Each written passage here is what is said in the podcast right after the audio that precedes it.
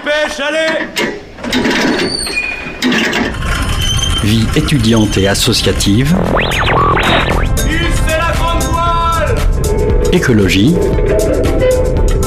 Il y a pas de voile, abruti. Politique, culture et société, Merde, si on donne 10 secondes. Et parfois un soupçon de sport.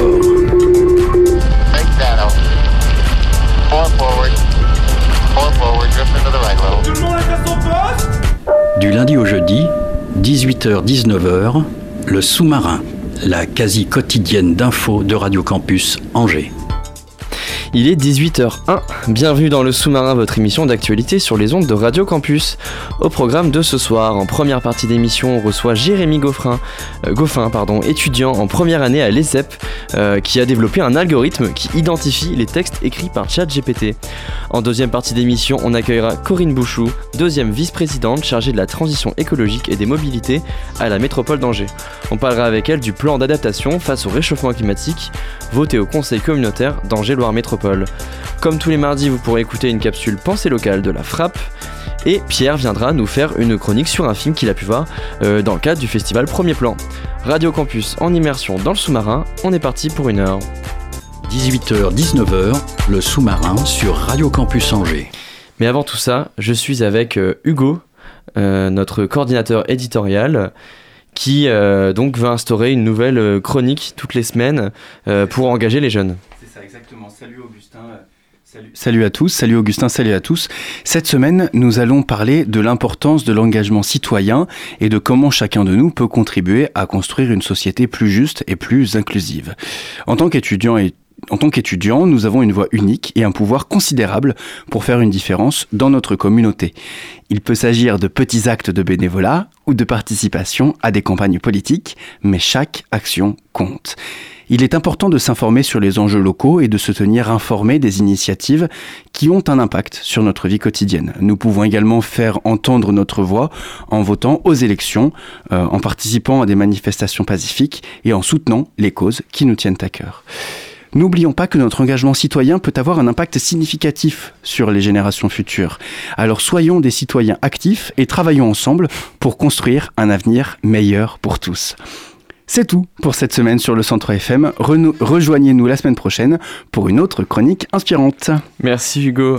Alors, C'est vrai que c'est difficile de ne pas se marrer en lisant ça. alors bon, cette chronique extrêmement creuse était un énorme prank en fait, toute évidemment. C'est une chronique écrite par ChatGPT. Bon, alors ça permet de bien introduire euh, la chose. Euh, Qu'est-ce que t'en penses de cette chronique, euh, Jérémy? Moi, elle m'a bercé, franchement, je pensais que t'avais tout écrit. Et, Ah oui, euh, ouais, tu m'as pris au jeu, franchement, je me suis dit, bah, euh, parfait, quoi. Ah ouais, nickel. Et je m'attendais pas à cette chute, quoi. Aïe, aïe, aïe. Bien joué à toi. Euh, Tout donc, se passe dans le ton, Oui. dans la lecture. Oui. Ouais. Non mais tu as bien humanisé cette, Voilà, cette- c'est ça. cette chronique écrite par une IA. Euh, donc effectivement tu es étudiant en première année à l'école d'ingénieur E ESEP, ESEP, ESEP, Euh, ESEP. ESEP. ESEP, et tu as développé un algorithme qui identifie les textes écrits par ChatGPT comme Hugo a pu en lire un. Euh, Donc la, la question que j'avais posée euh, quand même à ChatGPT, c'était est-ce que tu peux m'écrire une chronique pour Radio Campus Angers Centre FM Et c'est ça qui est sorti. Donc, donc euh, est-ce que pour commencer et pour bien aborder la problématique de ChatGPT et pour que tu puisses parler de ton travail, est-ce que tu peux nous expliquer un peu c'est quoi ChatGPT, comment ça marche et euh, voilà comment ça marche? Alors, euh, ChatGPT, c'est une application développée par une- la boîte euh, OpenAI qui a presque 5 ans, je crois. Et euh, cette application, en fait, elle se sert d'un modèle d'IA qu'on appelle GPT-3. Et en fait, elle a été présentée comme un, un chatbot, donc euh, tout simplement une application de, où vous, vous pouvez lui parler, lui poser des questions. Et euh, c'est intuitif, c'est vous avez euh, un message, vous lui donnez, et elle vous répond simplement. Est-ce que c'est à peu près le même fonctionnement que pour euh, Dali? Donc c'est une autre euh, une, une autre IA qui elle génère des images en fonction. euh, Fais-moi un, un- C'est, un- bah, Dali appartient à, à, Open- à- Ouais. à OpenAI justement. Et donc c'est à peu près la même chose. Vous avez euh, à vous demander quelque chose à Dali et elle vous génère des images et puis vous pouvez être plus précis. Voilà, Mm. fais-moi ci, fais-moi ça, etc. Ouais, c'est hyper impressionnant. Tu peux dire, euh, fais-moi un coucher de soleil euh, euh, à la manière de Picasso à son époque cubiste et il te fait un truc Ce qu'on incroyable. peut se dire, c'est que le début. Ouais, ça. Bon, on va en parler de, de- de cette évolution des, des IA. Euh, donc, tu as créé le site st- stand- standardgpt.fr euh, qui identifie les textes donc, écrits par, par, par cette IA. Euh, C'était quoi ta démarche? Comme- comment, comment, ça, comment ça marche en fait? Bah, au tout début, c'est mon frère qui m'en a parlé il y a quelques semaines. Et je me suis dit, ça pourrait être pas mal de faire un truc, euh, de résoudre ce problème justement-là. Mm. Et euh, j'avais encore un autre frère qui l'utilisait en cours.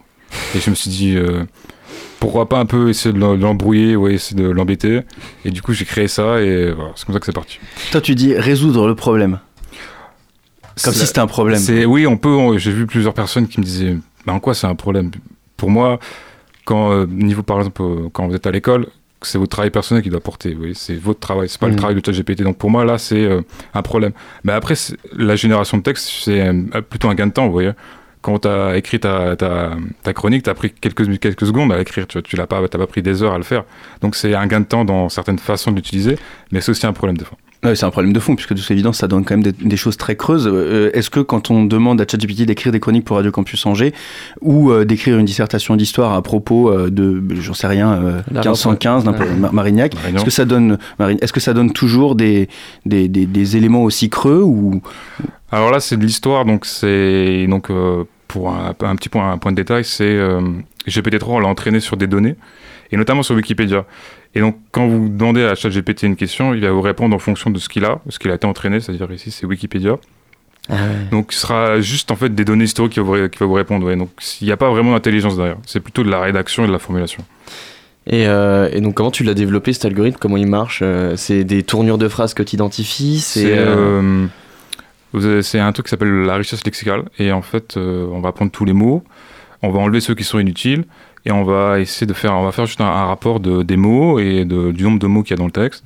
Et on va essayer de comparer ça avec d'autres, corpus de texte, et on va voir les différences tout simplement. Et donc ça, on peut l'appliquer au, au verbe, à tout ce qui est tournure grammaticale, etc. Donc, c'est-à-dire que l'IA, elle a des schémas de- d'écriture que tu as, réussi à identifier, on va dire. C'est ça, ouais. L'homme, il écrit à peu près de la même manière et on peut se dire que plus que foncièrement, il y a des les, êtres humains ont un niveau de vocabulaire qui est différent. Hmm. Et là, c'est un point de détail où on peut jouer justement. Et c'est euh, quand j'avais passé mon entretien avec le journaliste du, du Courrier de l'Ouest, il m'avait dit on avait reconnu des textes euh, générés parce qu'il n'y a pas de faute d'orthographe. Et ça, j'avais, ça m'a complètement échappé. Ouais. Je me suis dit, bah effectivement, il a, c'est, c'est- c'est vrai, c'est vrai. Un truc propre à l'homme de faire des fautes d'orthographe. C'est ça.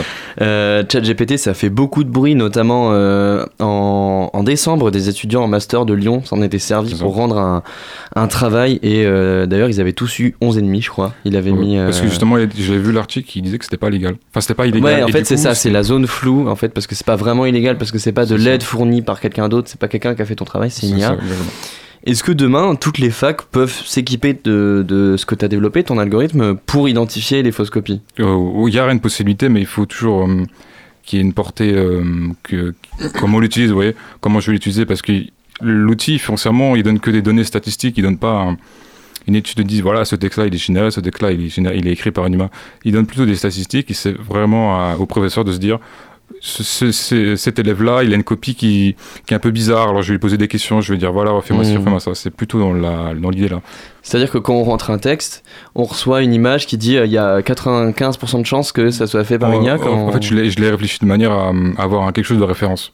Donc, vous avez un texte qui que le prof enseigne, que le professeur enseigne ou que n'importe qui enseigne.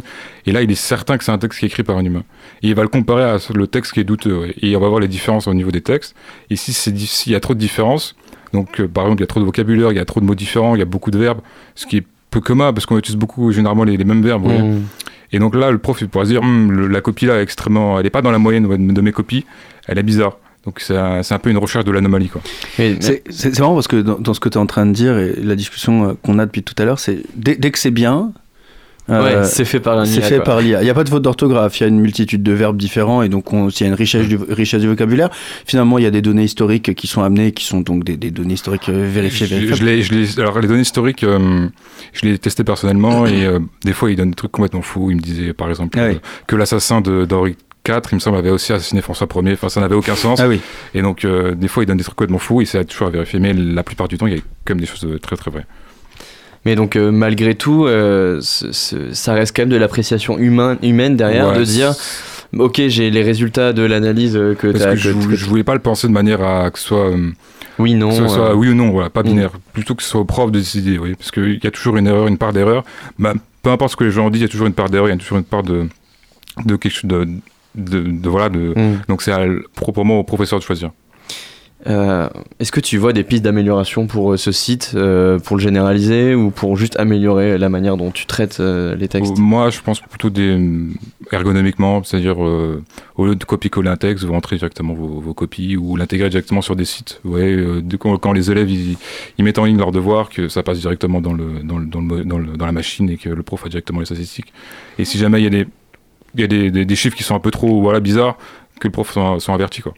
Est-ce que c'est à peu près le même fonctionnement que quand on vérifie le, le- le plagiat dans des copies? Ouais, exactement. Ça peut faire. Oui. On peut le on peut le, on peut le regarder.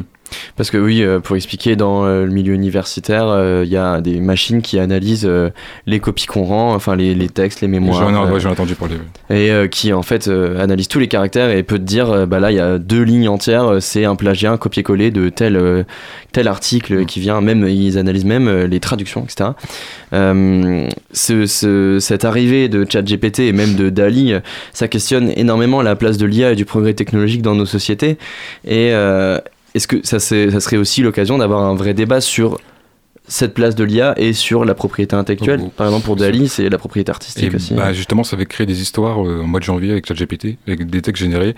Et la justice américaine, alors que c'est un tribunal new-yorkais, qui avait décidé que les textes générés par ChatGPT appartiennent à OpenAI. Donc il y a le copyright dessus. Donc techniquement, vous c'est pas à vous. C'est ça. Donc ils avaient tranché parce que justement, des gens faisaient n'importe quoi avec. Et finalement, ils ont dit ça appartient à OpenAI. Ça appartient pas aux utilisateurs. Ah oui, donc on peut même pas ça. En fait, on, techniquement, on peut même pas s'approprier. Il y a un euh, copyright dessus. Donc euh, un copyright. Donc là, cette chronique que j'ai faite en le disant fait pour Radio Campus Angers appartient À OpenAI. à OpenAI. Je suis dévasté. Putain. J'aurais tellement aimé que ce soit la propriété intellectuelle de Radio Campus Angers. C'est Mais tellement qualitatif. Mais ça, c'est quand même un bon signe. Ça veut dire que tout ce qu'on génère avec cette IA sera jamais aux, aux humains et sera toujours à OpenAI en fait. Est-ce que c'est un bon signe ou pas nécessairement? Ouais, je pense que tous les utilisateurs trouveront des moyens de, le- de se l'approprier. Ouais. C'est pas. Est-ce que euh, cette, euh, cette, euh, cette nouvelle IA et ces nouvelles fonctionnalités, vous en avez parlé dans ton école euh? Pour tout vous dire, c'est même pas moi qui ai découvert, parce que je m'intéresse beaucoup au sujet. C'est ma pro, c'est une professeure à moi Ok. qui nous a dit euh, bon, euh, allez voir ça, ça vous intéressait. Et nous on s'est dit mais pas du tout. Enfin, c'est un site comme un autre. Et on a été voir le site et on s'est dit mais mon Dieu, mais qu'est-ce que C'est c'est? Incroyable, Et on était incroyable. Et pendant tout le, tout le reste du cours, on était là-dessus. Et vraiment, et euh, une semaine plus tard, on a fait, ah là, madame, on a fait nos cours avec ça, et elle était pas contente, la prof. Et- Ouais, ouais. Ouais. Et- Il y, a- y Marion euh, Prudhomme qui se marre à côté, une des responsables Chargé de communication. chargée de communication à l'ESEP, à, Euh, qui on, à qui on allume le micro. euh, à Bien on- sûr, le bien micro sûr. numéro 4. Le micro numéro 4. Bonjour. Comment est-ce que vous les accompagnez, euh, les élèves, justement, euh, dans, cette, euh, dans cette, ces questions autour de l'intelligence artificielle, d'autant plus dans le milieu de l'ingénierie? Ben, on les accompagne, euh, on, a, on a des formations spécifiques. Donc là, euh, bon, Jérémy, il est en bachelor cybersécurité, mais on a un, un bachelor un peu plus spécifique sur l'intelligence artificielle.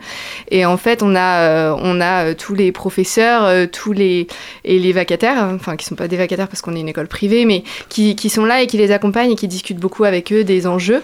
Et puis aussi, au-delà de ça, on organise beaucoup d'événements sur ces, gens- sur ces enjeux-là. Donc que ce soit les enjeux du numérique, on en avait parlé la dernière fois, euh, Mm. sur la cybersécurité, etc. Et ça, c'est une manière aussi pour les étudiants d'avoir accès à des avis extérieurs, des expertises euh, d'autres organisations euh, qui qui soient pas leurs étudiants ou euh, leurs pardon leurs professeurs ou qui soient pas qui soient pas de l'ESEP en fait. Donc on, travaille vraiment à cette ouverture d'esprit là.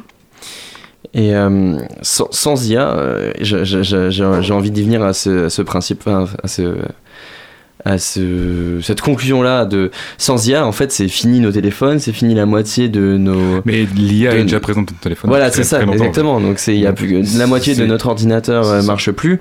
Donc est-ce que on on n'est pas aussi un peu naïf d'être surpris bien- bien de sûr. oh mon dieu ChatGPT est là et mais c'est vrai que ça questionne beaucoup de choses. Pour, mais le, en fait, pour, il- le, pour le grand public, il est surpris, mais moi qui, qui, regarde depuis assez longtemps, moi je m'attendais. c'est c'est pas une surprise en fait dans le milieu Non, de la tech. C'était euh. c'était un jour ou l'autre, ça allait venir. Mm. Mais c'est de se dire que qu'est-ce qui va venir, dans- c'est quoi le prochain? C'est quoi le prochain truc qui va révolutionner encore? C'est ça. C'est quoi le prochain truc qui va Ouais, révolutionner? qu'est-ce que t'as une idée euh? J'ai envie de, moi je table sur, euh, je sais pas si vous connaissez Boston Dynamics, Ouais. ceux qui font des robots extra Mm. ultra performants. Ah oui. Moi je Ouais. me dis euh, une IA Boston Dynamics, une IA combinée à un robot de Boston Dynamics et euh, je sais pas, ça pourrait être un, un- juste un humanoïde, quoi, comme on l'a dans les, dans les films de SF. Hmm. Mais parce euh, que Dans Black Mirror. Ouais, ça fait, Ah, ça fait super. très peur, ouais. mais la, mais la limite de l'IA, c'est quand même le fait qu'elle reproduit des choses qu'on lui. Elle, pour l'instant, elle reproduit, Elle elle reproduit. l'homme, elle fait rien d'autre. Elle, elle Ouais. fait que, euh, on lui donne des données et elle fait ça. avec Non, ça. euh, euh, on appelle ça un intelligence artificielle, mais il n'y a rien d'intelligent en fait.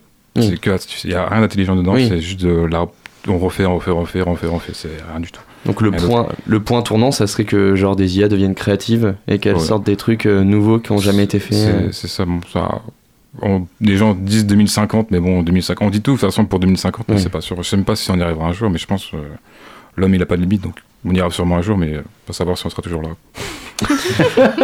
Merci beaucoup. On parle Jérémy. d'écologie en deuxième Ouais, partie. on, on parle de 2050, on parle d'écologie, de plan d'adaptation de d'An- d'Angers-Loire Métropole. Merci beaucoup Jérémy Goffin. Merci. Euh, on va se laisser quelques minutes euh, pour une petite pause musicale.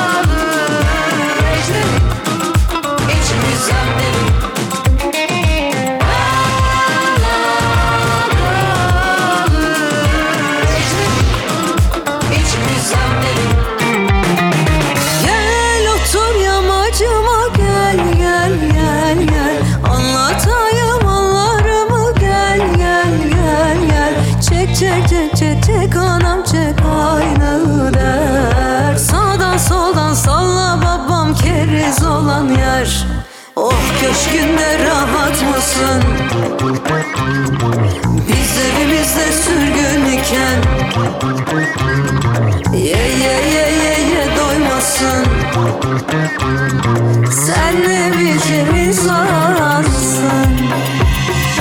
Ne süperim ne de kahraman. Bekliyorum var bundan zaman. Geldiğinde kaçacak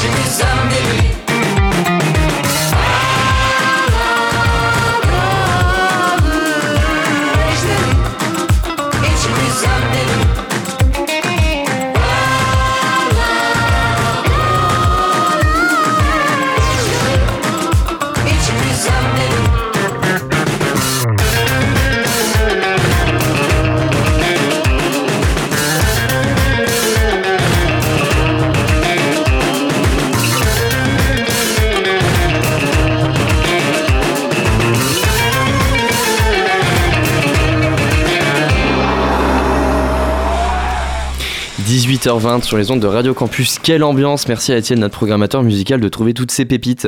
On vient d'écouter Anadolu Ejderi de Guy Sou Akiol. 18h-19h, le sous-marin sur Radio Campus Angers.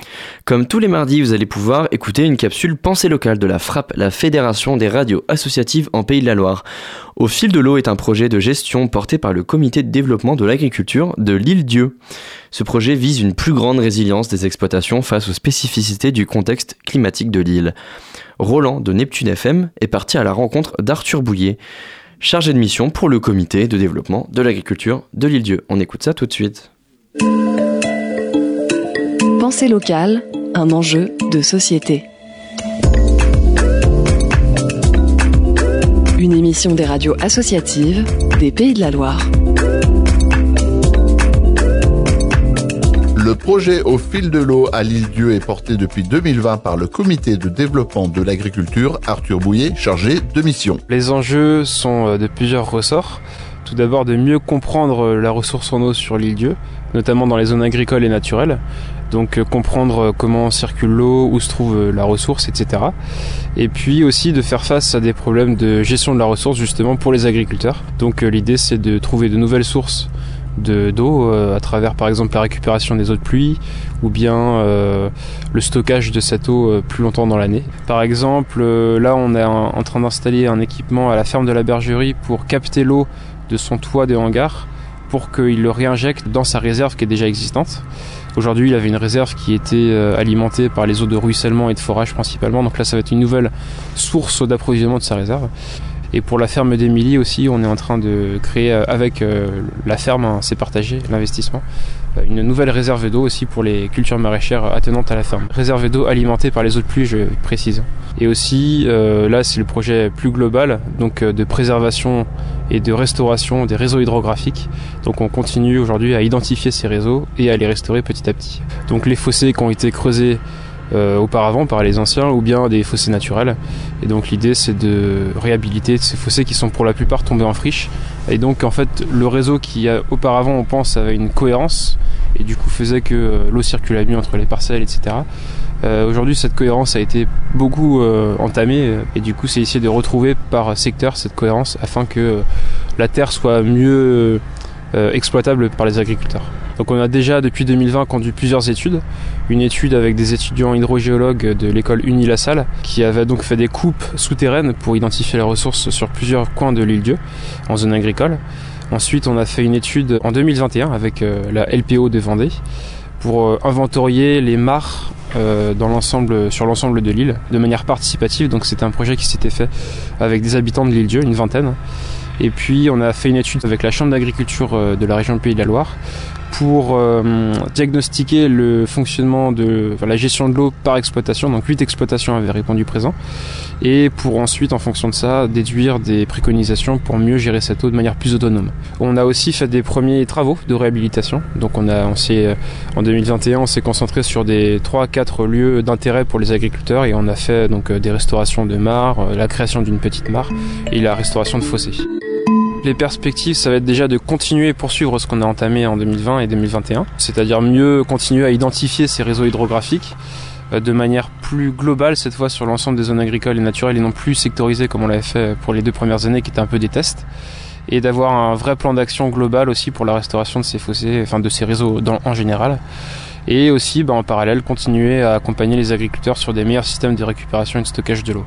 Alors ces petits travaux là que je viens de citer en fait euh, se font au compte-gouttes, hein, donc euh, là ils vont être achevés en 2022 voire 2023 pour les petits. Par contre le grand plan d'action sur les réseaux hydrographiques là ce sera plus long, donc on peut euh, en fait je pense que ce sera jamais vraiment fini, c'est des travaux qu'il faudra faire et entretenir. Donc on va dire que le lancement a déjà commencé par petits bouts et après il faudra continuer de manière plus plus importante et entretenir ces travaux-là. Quoi. C'est un projet de long terme. Quoi. Montant du projet au fil de l'eau Si on prend l'ensemble euh, là, de l'enveloppe globale de, pour la restauration des réseaux géographiques, on a fait une estimation à 280 000 euros d'investissement. Et après, euh, à ça, on peut ajouter donc toutes les études qui ont été faites ou qui vont être faites.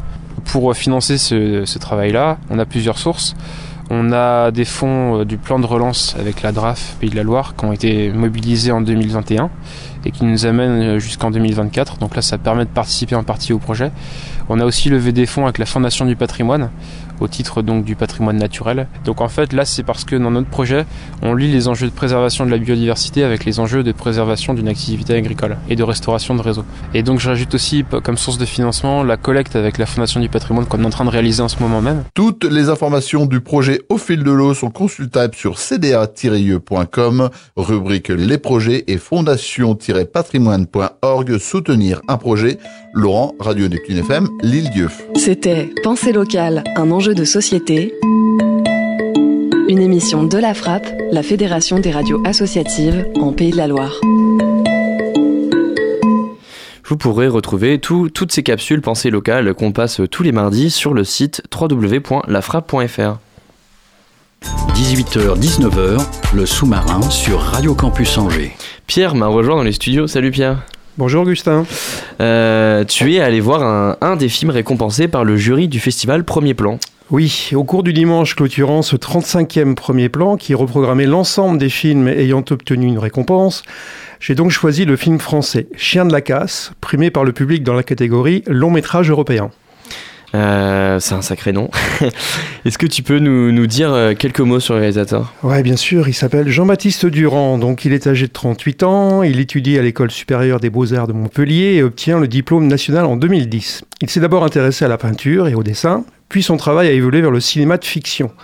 En sortant de l'école, il travaille un temps comme technicien sur des films, puis réalise quelques clips et documentaires. Il a écrit et réalisé 11 courts-métrages avant ce premier long-métrage, qui, qui ont été sélectionnés et primés dans de nombreux festivals. Parallèlement à son métier d'auteur-réalisateur, Jean-Baptiste Durand intervient dans différentes écoles et ateliers d'écriture. Et alors ce, ce film, qu'est-ce qu'il nous raconte? Alors, c'est l'histoire de deux amis d'enfance, Doug et Mirales, d'une vingtaine d'années environ. Ils vivent dans un petit village du sud de la France. Alors, ils vivotent, ils s'ennuient, ils passent la majeure partie de leur journée à traîner dans les rues. Mirales vit avec sa mère et elle dealer notoire du secteur. Pour tuer le temps, Mirales a pris l'habitude de taquiner Doug, plus que de raison, car il en, a, il en est son souffre-douleur. Pardon. Leur amitié va être mise à mal par l'arrivée au village d'une jeune fille, Elsa, avec qui Doug va vivre une histoire d'amour. Rongé par la jalousie, Mirales va devoir se défaire de son passé pour pouvoir grandir et trouver sa place. Et toi, en le regardant, qu'est-ce que qu'est-ce que t'en as qu'est-ce que t'en as retenu de ce premier film? Alors, tu as fait la remarque tout à l'heure. Tout d'abord, ce qui m'a intrigué, c'est son titre. Hmm. Un chien de la casse. Qu'est-ce que c'est? Bah, C'est un être fou de liberté, vindicatif, voire agressif, peu scrupuleux, dont les fins justifient les moyens. Et des fois, qui respectent pas tellement les femmes. hein, C'est vrai. Pour moi, c'est seulement un pan du personnage principal, car il est plus complexe et plus nuancé que cela. Si j'avais pu assister à la rencontre après projection, euh, c'est une des questions que j'aurais posées au réalisateur. Mm. Ce que j'ai vraiment aimé dans ce film intimiste qui montre bien le rythme méditerranéen, lent, ensoleillé d'un petit village où rien ne se passe et où prime l'ennui et le désœuvrement, c'est la relation forte, intense, attachante, mais qui effleure un certain sadomasochisme des deux amis d'enfance. Ce lien va être distendu par l'arrivée d'Elsa, qui va prendre une place importante, voire même essentielle entre les deux amis, d'autant que s'instaure une relation amoureuse avec le dominé du tandem masculin. Alors inévitablement, ce nouveau lien a des effets sur le dominant, et c'est ce que Jean-Baptiste Durand a su exprimer par l'écriture d'un scénario subtil, maîtrisé, des dialogues simples, directs, sans fioritures et artifices, une mise en scène alternant de gros plans de visage et l'environnement d'un village du sud aux maisons colorées et au cœur d'un paysage aride et sauvage. Et ces, ces acteurs qui j'imagine sont jeunes, euh, est-ce qu'ils ont tenu la route Eh bien justement, Augustin, ce film vaut surtout pour la performance des acteurs, qui contrairement à d'autres films présentés au festival, ne sont pas des débutants. Alors je les cite hein, rapidement, mais quand même, Raphaël Quenard a joué dans plus de 30 films et séries, dont dernièrement en novembre, Les Olympiades et Coupé d'Azanavicius. Anthony Bajon a participé à une vingtaine de films et séries, dont Au nom de la terre, fils d'agriculteur joué par Guillaume Canet. Très bon film. Voilà, Une jeune fille qui va bien, donc c'est le Mm. premier long métrage que Sandrine Kiberlin a présenté euh, lors du festival, ou la série sur la naissance du groupe de rap NTM, Le Monde de Demain. Et enfin, Elsa est jouée par Galatea Bellucci, qui a comme référence d'avoir fait ses premiers pas artistiques au Théâtre du Soleil d'Ariane Mouchkine, quand même. Et après un rôle dans Intouchable, a obtenu le César du meilleur espoir en 2018 pour l'apparition. Bref, tout ça pour dire que le réalisateur a su choisir et s'entourer de pointures jeunes, mais expérimentées et talentueuses. Et il le fallait. Je pense car les trois rôles sont difficiles, complexes, tout en sensibilité et en nuance. Le personnage principal, Mirales, évolue crescendo au cours du film par son caractère extraverti, exubérant, imposant, dominant, évoluant d'un humour fédérateur au début à un chambrage piquant, corrosif, violent et dérangeant. Il fait apparaître progressivement sa culture littéraire, mais surtout ses failles, ses doutes, sa grande solitude intérieure et la recherche de sa place au sein du trio, du village et même dans le monde. Tandis que les deux autres, beaucoup plus introvertis, sont simples, nature, réservés, directs, savent où ils sont et là où ils veulent aller. C'est évidemment le ressort du cinéma hein, que de confronter des personnages très différents, voire opposés, en duo ou en trio, dans le cadre d'une comédie, d'un policier ou d'un drame. Est-ce qu'il y a des, séquences du film qui t'ont particulièrement marqué? Ah ouais, il y en a particulièrement deux. Alors, elles sont assez opposées d'ailleurs dans ce que montre la dualité du film. L'une au cours d'un dîner au restaurant qui met en exergue la confrontation violente, mais vraiment violente, des trois personnages par les dialogues, via le jeu expressif des regards, des visages, des silences, et donc des dialogues, je viens de le dire. Et puis l'autre, complètement opposé, très courte, mais montre le regard touchant, admiratif et bienveillant de Mirales sur sa voisine âgée qui, à sa demande, joue une partition classique au piano. Alors, en conclusion, Pierre Eh bien, moi, je recommande ce premier film. Malgré des petits moyens qui se voient à l'écran, je l'ai trouvé à la fois dur et réaliste, mais aussi poétique. Pour moi, il est délicat, sensible, attachant, tout en retenue et accessible. D'ailleurs, les spectateurs l'ont plébiscité en lui décernant le prix du public, et à mon sens, ce n'est pas usurpé. Alors, il paraîtra en salle le 19 avril prochain. Je vous le recommande. Et Jean-Baptiste Durand planche actuellement sur l'écriture de son prochain film, qui s'intitulera L'homme qui avait peur des femmes. Le titre donne envie, non? Ah bah c'est clair, et puis surtout ça donne envie d'aller voir ce film. Et donc, euh, eh ben merci beaucoup Pierre pour cette chronique. Euh, sans doute la dernière sur le festival Premier Plan, parce que bah voilà, c'est fini. Eh oui, c'est fini. Mais, euh, mais voilà, c'est c'est cool de revenir sur ce festival. On se laisse pour une petite pause musicale sur le Centre FM.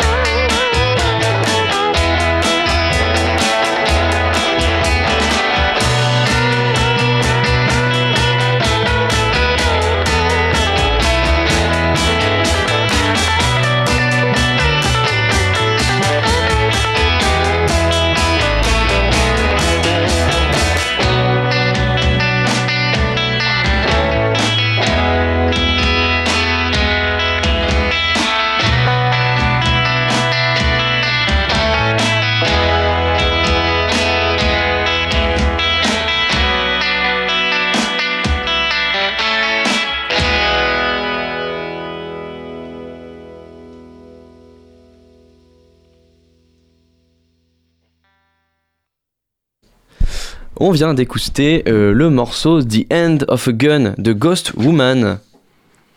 Et avec moi dans les studios, je suis avec euh, rejoint par Hugo pour une raison euh, tout à fait simple. Notre euh, notre première invitée, enfin notre deuxième invitée, Corinne Bouchou, a un tout petit peu de retard. Et donc pour combler, parce que mais pas que pour combler, Parce qu'on aime. parce qu'on aime, quoi de mieux que de parler de ton podcast, Hugo, Les Silences? Eh ben oui, on va parler, euh, on va parler des silences. C'est une série de podcasts que j'ai réalisé euh, avec euh, une boîte de production qui s'appelle All Podcast. Mhm. Euh, en fait, moi, je, le- les silences m'angoissent terriblement. Euh, et donc, j'ai décidé d'aller interroger des personnes qui se sont appropriées ces silences et qui se les sont rendus familiers. Et donc, euh, cette euh, série, je l'ai, je l'ai pensée. J'ai eu l'idée au moment où j'ai discuté avec un, un- un de mes amis qui s'appelle Thomas. Et euh, avec lui, j'arrive à être en silence, alors que sinon, je ne supporte pas un silence dans une conversation. Et donc il y a combien d'épisodes? Il y a deux saisons, c'est ça Il y a deux saisons de 10 épisodes, de- deux saisons en tout, donc 10 épisodes, 5 épisodes par saison. Et le premier épisode, j'ai interrogé. J'ai interrogé Thomas. Thomas. Eh ben on va écouter ça tout de suite. Évidemment, vous pouvez retrouver tout ça sur les- toutes les plateformes de streaming. euh, Les plateformes de ne les podcast. citons pas, mais toutes, toutes les plateformes de podcast. Tout à fait. On écoute ça. Les silences. Une série de Hall Podcast réalisée par Hugo Chesinski. Épisode 1. Le silence des amis. J'ai rencontré Thomas à l'école de journalisme. Il est arrivé en cours de cursus, il ne connaissait euh, personne, mais j'avais entendu parler de lui par un mec que j'avais rencontré en stage quelques semaines auparavant. Dès le premier jour, on a bien accroché, il a lâché quelques vannes plutôt bien senties et moi, bah, ça me faisait rire. Notre relation a commencé comme ça. Van sur van, on ne parlait pas de nous ou très peu, mais j'ai senti que ça allait devenir un vrai pote. Alors j'ai eu peur que le silence vienne tout gâcher.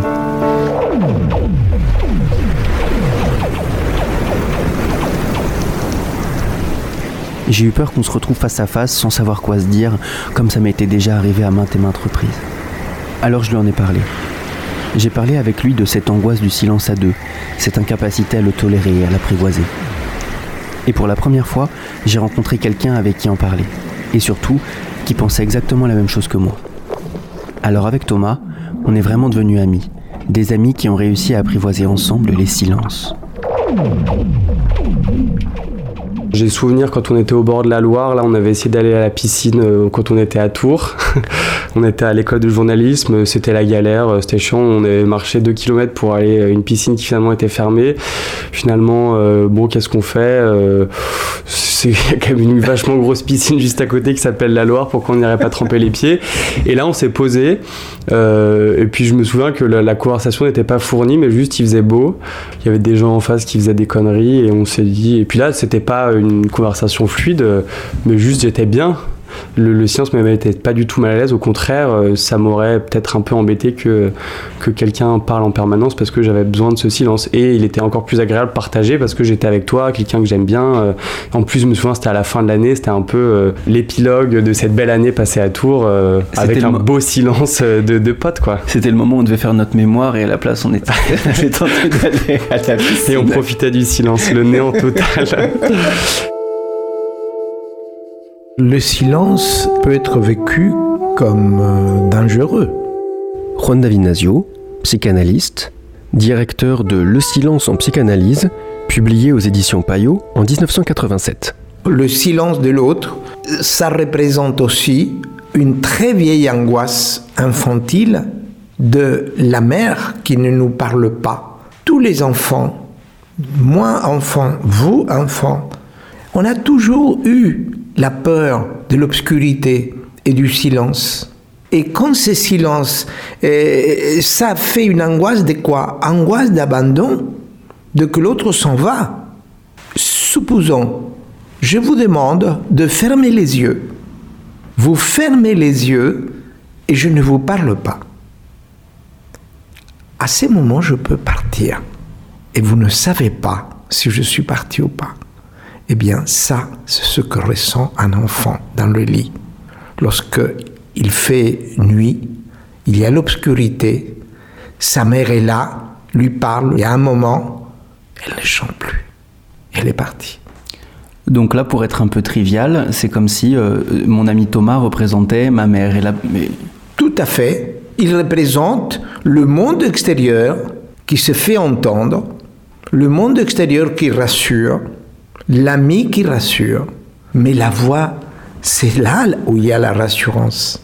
C'est pourquoi le silence peut être angoissant on se fait effectivement assez confiance et on s'apprécie assez pour savoir que euh, ne sera pas jugé, euh, ce, qui, ce qui est une preuve d'une amitié sincère, je pense, euh, par ailleurs. Même dans le silence, on, ne va pas s'emmerder, quoi. On va pas s'embêter, on va pas c'est quand même un, lien fort ce silence-là, de se dire euh, je me sens suffisamment bien et je suis suffisamment en confiance.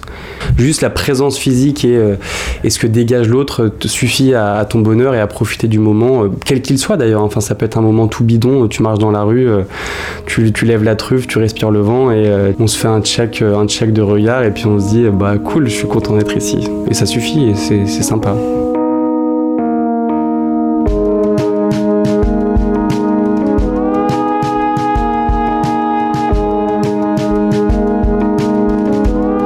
David Le Breton, sociologue, auteur du Silence, publié en 1997 aux éditions Métellier.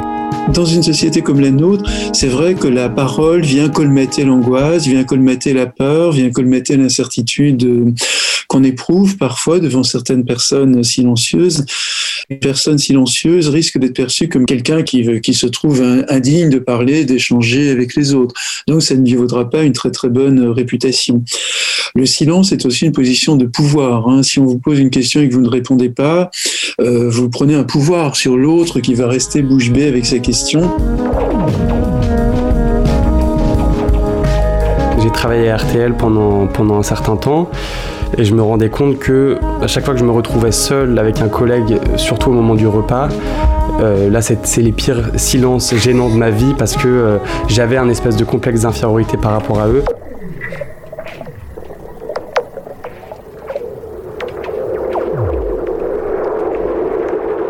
Je me disais, wow, c'est des reporters d'RTL, c'est des stars, euh, voilà, euh, et, à tel point que, donc voilà, j'ai vécu beaucoup de dîners, de déjeuners euh, gênants avec ses collègues. Du coup, parce que j'avais un vrai complexe d'infériorité par rapport à eux, comme si c'était du coup, à moi de prouver des trucs et à moi de combler ces silences.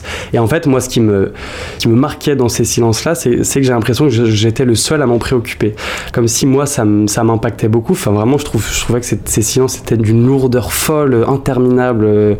Moi, je paniquais. Enfin, j'étais là, je, baissais les yeux, je, me disais mon Dieu, mon Dieu, mais de quoi, de quoi on va parler maintenant? Et, pour te dire à quel point ça m'était mal à l'aise, avant de faire ces repas-là avec ces gens-là, je faisais une petite liste des sujets que j'allais aborder avec cette personne-là. Il y a un certain nombre de personnes à RTL avec qui je suis jamais arrivé à, briser la glace, et en fait, au bout d'un certain temps, je trouvais une manière de bouffer seul. Euh, soit j'allais manger ailleurs, soit je disais que j'avais un, truc, un truc à faire, ce qui était faux, juste pour euh, éviter ce moment gênant et ce, ce, ce silence, euh, ce silence gênant. Je pense aussi qu'il y a des personnalités, il y a des, hommes ou des femmes qui sont très hospitaliers au silence. Moi, j'en fais partie. Et je pense aussi d'ailleurs que le, silence est la langue de l'amitié, de l'amour. Euh, quand on est vraiment bien avec quelqu'un, il n'y a pas besoin de saturer en permanence l'espace de sa parole. Euh, en revanche, effectivement, quand on est avec des gens qu'on ne connaît qu'à moitié, le silence peut être perçu comme un petit peu gênant, comme une, une rupture euh, du rituel. Voilà. Donc c'est plutôt une question là de tempérament. Les, silences les plus gênants que j'ai euh, me, bloquent totalement quoi. Et puis ça me fait mal je le sens dans ma poitrine ça me, ça me rend vraiment mal à l'aise quoi. Je me dis je me dis mon dieu mais combien de temps ça a duré et qui, qui va mettre un terme à ce silence d'enfer? Du silence on parle moins mais c'est il est aussi immense que la parole. On pourrait quand même pour nous comprendre distinguer deux sortes de silence les Romains distinguaient tasseo et sileo. Tasseo veut dire se taire, c'est-à-dire c'est un silence par rétention des mots, par absence de mots. Sileo, c'est le silence qui s'impose, qui surgit, qui occupe l'espace et qui n'est pas nécessairement l'absence de mots. Dans ces deuxièmes silences, nous distinguons deux sortes de silences. Un silence qui est un silence intérieur, j'appelle le silence du dedans, le silence le plus important parce que c'est là où je me retrouve. C'est mon silence avec lequel je m'accueille moi-même et j'accueille en profondeur l'autre. Et puis aussi, il y a le silence extérieur, toujours sans que ça soit absent de mots. C'est le silence qui s'installe avec l'émotion. C'est un silence saturé d'émotion. C'est lui avec lequel nous sommes toujours présents, nous travaillons en permanence, tous les êtres, tous les êtres ont ces siléos intérieurs. Probablement, euh, c'est quand Thomas euh, ne parle pas, et, avant euh, ça vous gênait, je pense que parce que il vous renvoie à votre siléo intérieur. Et, et ce siléo intérieur, qui peut être vécu avec difficulté, mais peut être aussi créateur. C'est-à-dire que le silence intérieur est avant tout pour moi l'écran de la création.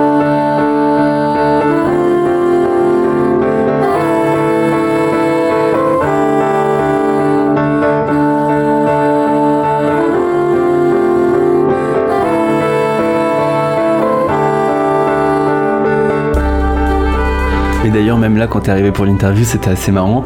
Euh, t'es arrivé à la bourre, euh, t'as passé la porte. Et on s'est rien dit, et on s'est juste marré. C'était notre manière de de- d'embrayer le. Oui, oui, et puis je pense qu'il y a des tonnes de trucs qui ont fusé pendant ce silence qui a duré euh, quelques secondes, mais euh, c'était en mode. euh, moi, je t'ai regardé, bah, bah ouais, je suis désolé, et en même temps. Bon, tu devais bien t'y attendre quand même. ouais, évidemment, je m'y attendais. Mais bon, franchement, ça m'étonne pas. Et puis voilà, et puis on est reparti. Mais effectivement, tu vois, là, au lieu de, de, de faire des courbettes, Hugo, je suis vraiment désolé, t'inquiète, y a pas de souci. De toute façon, je m'y attendais un peu. Bah ouais, mais en même temps, j'ai vraiment mal géré mon timing. Oui, mais comme d'habitude, résumer ça en un silence de 5 secondes, bah finalement, on a gagné vachement de temps. Les silences. On est potes. Une série de Hall Podcast. Soyons potes, taisons-nous.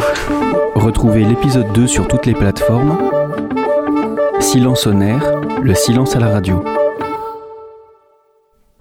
Si vous avez aimé cet épisode, abonnez-vous à la chaîne pour être informé des prochaines sorties.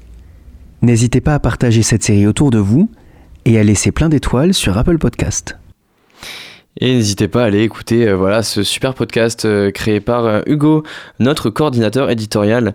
Malheureusement, donc Corinne Bouchou n'est toujours pas là, donc euh, c'est dommage. On aurait pu discuter avec elle du plan d'adaptation de la métropole d'Angers, mais on fera ça un autre moment. On trouvera euh, un- une date pour euh, enfin en discuter. Et malheureusement, l'heure tourne et le sous-marin remonte vers la surface. Merci à toutes et à tous de nous avoir écoutés. Merci à notre invité pour sa participation. Et merci à Pierre pour sa chronique. À la technique, c'était Léo. Merci à lui. Merci aussi à Technique, à, à Étienne, pardon, excusez-moi, notre programmateur musical. On se retrouve demain à 18h pour le prochain sous-marin. D'ici là, n'oubliez pas, les bonnes ondes, c'est pour tout le monde. Retrouvez le sous-marin en podcast sur toutes les plateformes et sur le www.radiocampusangers.com.